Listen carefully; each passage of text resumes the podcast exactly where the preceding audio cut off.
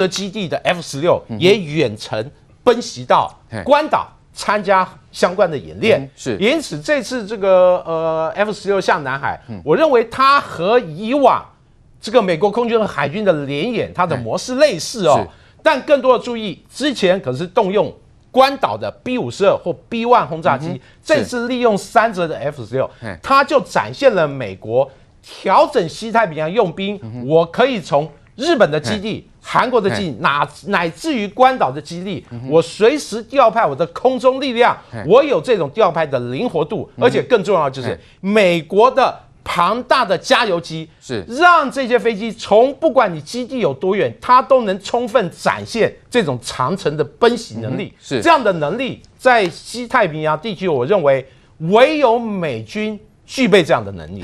哎，对，那 F 十六的部分呢？有人说它的挂弹是用夸张来形容。哎，这这些空对空的飞弹，是不是也就是说，主要也是要去保护可能中共对于啊、呃、美国航母的攻击嘞？我们从 F 十六挂载，主要以空对空为主，它尽可能挂载，比如 AM 一二零这种中程空对空更多。显然，它是实施一个制空相关的作战，这极可能就是配合美国航空母舰进行一个区域的防空相关的任务来进行。是，哎，毕竟。这个海空联合是美国其实军力展现一个很重要的组成部分，嗯、尤其是航母要进入一个危机海域执行任务，除了单靠自身的力量以外，我们从过去以来一连串区域冲突都知道。是。空军这个力量才是可能持续性战力更强的部分，所以我们看到啊、因为当天有这个二十五架次的这个中共军机哈，这个飞到这个啊我们的这个西南的空域，同时呢，美军 F 十六也是这个完全挂弹的情况，也让外界觉得似乎有这个战云密布、一触即发的这样的气氛哦。不管怎么样看，因为有军事专家说，哎。这个是中共的航母攻台演练呢，是真的有这种到有这么危急的地步吗？但是后来因为传出辽宁号这个呃有抛锚啦，一些夸张的状况，也让他觉得哎，这到底真实状况是如何嘞？诶，辽宁号是一艘训练舰，嗯，连台湾、日本、美国的战舰离那么近，台湾也在旁边，台湾在海峡中心的这一端盯着它哈，诶，它都没办法把它挡到外面哈，所以说辽宁舰在模拟攻台的话。我觉得对辽宁舰很不公平哈，他目前没有这个能耐。刚才讲 F 十六这个事情哈，这个事情很特别，也就是说，美军现在在印太地区的主力不是 F 十六啊，它主力是 F 三十五，还有 F 十五，还有一部分的我们不知道的飞机。那一方面它的主力不是 F 十六，第二个，如果要驰援罗斯福号的话，那。在冲绳有至少我印象至少十个以上的美军基地，光空军光飞行场就有加手纳，另外一个普天间是海军陆战队的，叫做水上兵啊，就是海军的航空兵在用的。对，所以从那里起飞去援助，出动的是主力战机，距离更短，更省能源。对，那如果说是要驰援罗斯福号，理论上从冲绳这边起来比较可能性比较大。对，所以我们回到一个基本的命题。当天美军这四架 F 十六全武装、全载、全载重哦。对，从三泽，你知道三泽机场有什么特别？三泽是日本境内唯一一个美日军方共用机场。其他要么都美国，要不然都日本。所以美日安保条约或者美日把台湾安全列为重要事项，或者就像岸信夫曾经在二加二会谈里面，向奥斯汀部长说的，诶，那美军要驰援台湾的时候，日军要扮演什么角色？所以是特意把日本的角色纳进来喽。三泽机场是美日共管、共用机场，所以在政治上、国际政治上的意义，这是第一个。第二个，从三泽机场起飞的 F 十六。飞到罗斯福啊，罗斯福号那时候位置是在巴士海峡，飞到那里距离是两千八百九十六公里，从关岛飞到台湾是两千七百四十八公里，那把台湾的南侧扣掉巴士海峡的长度，大概也是两千七百多公里。所以如果你把这条飞行线摆横的，它就很像全载的 F 十六在测试关岛到台湾之间。所谓的西太平洋或叫菲律宾海空中加油的点，加油站要放在哪里？对，或者空中加油的机转要怎么去设计？那全世界不要讲全世界，我们在印太地区用 F 十六第一名的国家叫台湾呐。嗯哼，我们拥有大概是最大的 F 十六机群。如果整整个都升级到 V 的话，那我们不得了，新买的六十六架加上原有的一四三哈。所以我们 F 十六。是使用最多，美军没有把这个当主力，所以这是用 F 十六来飞。你第一个地方，国际国际的战略专家马上想，这跟台湾什么关系？第一个关联，第二个，台湾的 F 十六飞机上都有空中加油的装置，加油孔，只是我们都没用。嗯，那到陆客基地受训的飞官会，甚至于我们买 F 十六从美国飞回台湾本土。有我们台湾飞行员从美国直接飞回台湾，中间要经过好多次的空中加油。对，所以我们的部分飞官教官拥有空中加油训练的能力。我们的飞机的硬体是有飞空中加油，但只是哦，我们现在因为都没用，所以在巡查的时候那个管哦，不见得会去用到。对，所以这一次的测试，我觉得反而是一件很敏感性的事情。嗯，也就是美军测试这个到底干想干嘛？嗯，那未来台湾会不会租用空中加油机？对，因为。美军的空中加油机很多哎，一三五哈，那个飞机要多少嘛？那所以，那台湾要提升我们空军的存活率，除了飞到加山躲在山洞以外，是有一个叫做躲在阴影区的概念，就是飞到台湾东部的阴影区，准备二次攻击。那个时候空中加油就变得非常非常重要。对，所以那一天的测试，我个人判断是跟这个比较有关系。至于共军那二十五架次，我有问国防部长哈，还有空军这边。事实上，空军那二十五架，从轰六的编组到它的护护卫机歼十六啊、歼十等等，加上空中预警机，它是一个攻击战术攻击的编队。是，而战术攻击的编队对象可能是台湾。嗯哼。那继文讲的没错，可能也是航母，晃哥。所以呃，魏远点出了关键哦，就美军派出这样的 F 十六，有它背后意义，是把日本跟台湾的角色都纳进来。那再来那个所谓的军事专家说，哎，这是中共航母攻台的演练哦。但是如果看到辽宁舰的真实状况哦，如果说真的是抛锚在海上，那是不是有过度高估中共的角色嘞？呃，辽宁舰以目前它的辽宁舰为主的航母的战斗群或打击群也好，目前应该还没有攻台的能力了哦，因为你看嘛。你如果打篮球的朋友就知道嘛，在篮下抢篮板，身高不是重点，卡位才是重点嘛。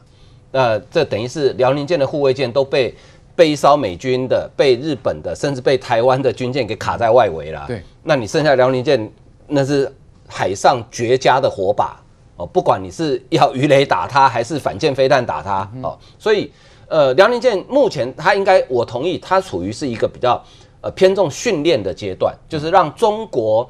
熟悉除了，呃，他们的呃飞行员的起降之外，也让中国整个海军熟悉整个航母打击群的战斗模式，包含编队的模式。好，别的不讲，你看那天在南海发生的情况，正常来讲，你你的护卫舰应该是卡在你的航母跟外国的军舰中间才对。其他国家军舰排除在外，应该是卡在你卡在航母旁边，怎么你护卫舰被卡在外围去了？那你就是一个很失败嘛。嗯。再来这四架 F 十六啊。因为罗斯福号本身上面有九十架的舰载机，而且大多数应该是 F 三十五跟 F F 十八大黄蜂。好，罗斯福号虽然一九八六年服役到现在有点年纪，但是他去年才刚大整大修过哦，所以呃不差这四架 F 十六去支援它。我认为这四架 F 十六美军是在跟中国解放军进行一个战略上的对话，他告他想告诉解放军两件事情。第一件事情，我美军的 F 十六。我有能力飞两千公里远，而且是全武装。那如果可以从呃日本的这个，诶，他那个基地哦，三泽基地是在九州的最呃，在本州的最北边呢，在青森县呢，等于是他要穿越整个本州，然后再穿经过台湾再到南海。如果 F 十六有能力从三泽飞到南海，你觉得 F 十六有没有能力从三泽飞到台湾？当然有嘛，因为更近嘛。对，第一个我要证明。两千多公里对我美军来讲小事情，所以他光飞这个距离就告诉老共你能力不足。对，这是第二件事情，我觉得更重要。这个是解放军空军内行人一定看得懂。就美军在西太平洋、印太地区，它有绝对的直管能力。你想想看，三泽由北往南飞，加油机在关岛由东往西飞。加油机跟战斗机什么时候要会合？而且它中间加油不止一次，因为 F 十六续航大概两千多公里要加三次左右。中间什么时候会合？你加油机不可能一直在那边盘旋，一直在那边等啊。那你时间差要算得非常准哎。对，这个指挥管制的能力要多优秀。美军有能力在西太平洋做指挥管制的能力。那现代战争决战点就是指管能力，谁的指管能力强，谁就有整掌控整个战场的能力。再来，飞机在空中加油是最脆弱的时候，所以通常飞机会在我有绝对空优的区域来加油，因为。在空中加油的时候，你是完全没有还击能力的。对，那表示说美军目前现阶段在西太平洋，它还是有空优的，就它可以在一个找到绝对安全的地方，让我的飞机来进行空中加油，而且是有四架要加，不是只有一架。那我觉得美军用这一次的行动，要不然你想想看，哎，两千多公里来回四千多公里，要花很多油，哎，对，美军不会那么无聊，说我没事来来让故意派一个比较远的战机，对，来来烧一下油，他其实是想告诉解放军说，整个在目前到目前为止。哦，在印太地区空中的优势，美国还是老大。你中国的空军虽然这几年有很多新的飞机也进步了，但是跟美国比起来，其实还有一段差距。嗯，是好，所以晃哥说的非常好，也就是说，在这个 F 十六跟这个空中加油机哈，双方的时间点都要完全的 match 哦，还要以这个最节省油料的情况之下，那就是美国美军空军的一个实力所在。那在这个时候的情况之下呢，我们的汉光兵推要请教纪文兄了。汉光兵推把这个呃解放军的歼二十还有双航母也纳入攻击参数啊，这个部分我们到底要如何看待呢？如果又看到辽宁舰最近的一个状况，那我们把它纳入那所谓的双航母攻击参数，到底它的这个虚实要如何看待嘞？借由这样每年的操演，其实我们可以发现，我们过去几年其实都有一些不一样的细部的科目。嗯哼，哎，比如说，呃，我记得前几年我们针对人家反登陆作战，我们特别在哎这个彰化云林附近。运用科疗，哎，进行一个反登陆相关的主角。当然有很多这个呃军事发表会笑，哎，这个国军这个好像是扮家家酒，好像不是那么符合军事一些理论。但我认为这对国军来讲，就是要借由有目前的资源去探索各种加强我们防卫能力的可能。对，因此我认为。军方这种巧思和作为，还有借由实际演练来验证，喂，我这个想法成不成熟，有什么问题还需要改进，这个是值得鼓励。就像我们这次把解放军的兵力，我们实事求是把它列到。比较合乎目前现况的标准，对，我认为对于检验我们实际的作战能力是非常有必要的。是，纪文兄，那因为我们这个啊，把双航母攻击纳入参数嘛，那中共的双航母可能会怎么样运用呢？是南北吗？有可能用这种方式来封锁台海吗？其实一般来讲哦，大家都普遍认为，这个解放军的航空母舰如果运用在台海，它绝对不会接近台湾啊，不会接近。毕竟我们知道，我们这几年其实对于制海的经营的话。我们是这个非常到位的哦，不只是我们这个国军有这个熊二、熊三，不管是海基的或者海风部队陆基力量，我们过去以来，哎，这个特别是去年川普要向我们这个军售更多的制海有关的这个飞弹系统，哎，比如鱼叉暗制的反舰飞弹要卖我们四百枚，另外还有这个一百多枚像斯拉姆一 R 这种远程。具备打击海上和陆上高价值能力这种飞弹，哎，我认为这个对于解放军来讲，他也会进行兵推啊，他会根据这些飞弹相关的数据进行一个模拟演练，也因此，解放军的航空母舰在无法确保自己安全的状况，它绝对不会接近台湾周边。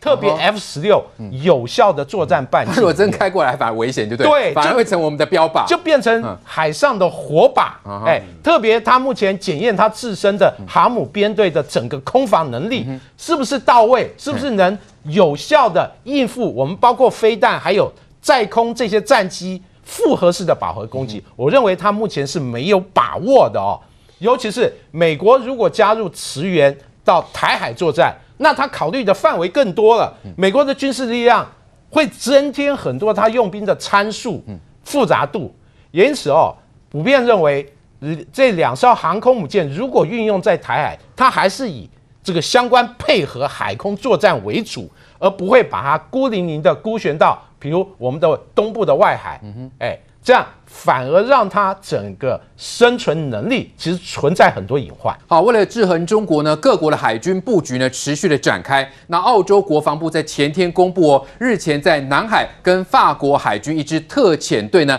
展开联合行动。阵容相当坚强哦，包括巡防舰哦，苏尔库夫号，还有这补给舰天狼星号，以及这个直升机航舰雷霆号哦哈。那此外呢，美军的罗斯福号航空母舰打击群呢，也已经重返南海执行任务，这已经是第四度这个来这个南海进行任务哦。来，乌安怎么看这样一个态势？现在几乎你看，澳洲、法国、美国航空母舰都在南海，到底呈现出什么样的态势？第一个特征，或者我们讲第一个重点哈。国际的结盟来吓阻中国的扩张主义。对，因为中国的扩扩张主义不仅是侵扰到周边邻国，而且对经济、对稳定、对和平是有很大的伤害的。所以，如果你把刚才讲这一段澳洲的，我们再把它拉高一点看，前不久在印度洋是法国跟 QUAD QUAD 四国一起在那边做联合军演，是。哦，美国、印度、日本还有澳洲。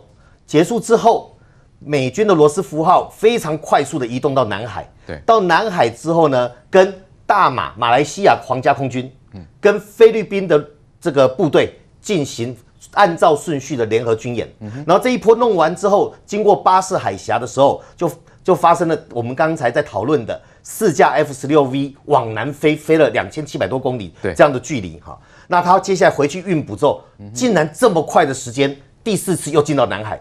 那进到南海之后呢，你澳洲、法国的军舰也在这边军演。那我们如果未来我们可以知道，英国的现在最新的航母群也会过来到南海。那它往北走会经过我们的东部外海，不走台湾海峡。英国内部对这个有一些意见批评。对，那会不会因为这样变更？我们不晓得。军队的运动都有计划性的哈。那法国的核子动力潜艇，以及法国的航母，还有法国一家一艘两栖的运输舰。几乎是要准备长期进驻在印太地区。哇，它是长期哦。事实上，它那艘航母啊，在去年就已经到关岛了，还搭配一个补给舰，对，就在南海这边跑来跑去。哎，法军很积极耶，加拿大非常积极，加拿大海军也来参加，是，所以它形成一个态势。那搭配的合约有美日安保安保安保条约，那美日安保条约的周边不测事态，已经很明白的包含台湾海峡的安全问题。是，那。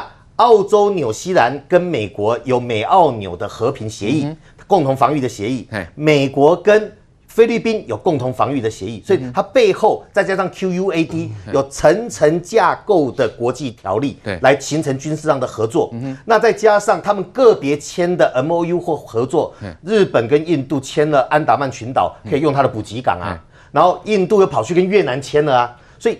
这层层叠叠，你会发现在印太地区的国家，对，大概最孤单的叫中国。对，哎，他看了不会冒冷汗吗？不，不会，他 他他现在战战狼特别需要这个哈气氛，但是那个形成气氛很很有意思。嗯，你知道他把东南亚哈的六个外交部长找去中国开会，然后呢，马来西亚还是印尼还叫他老大哥有没有？嗯哼，一回到本国，军队就跟美军联合演习，针对的对象就是中国。是，所以从澳洲或者法国这些动作。达到我刚才讲第一个象征，就是国际自由民主的国家以及中国以外的印太地区国家正在合作做一件事情，告诉中共你的扩张主义行不通，不要妄动，请你做个好邻居。对，的确。第二个部分我要提的就是台湾在这里面的角色是重中之重。对，也许我们没有什么联合演习，也许我们没有共同防御条条约，但是。这些军事动作，每一次讨论都会到提到台湾的安全。对，所以台湾的汉光三十七号，我们电脑兵推是四二三开始，四月二十三到四月三十。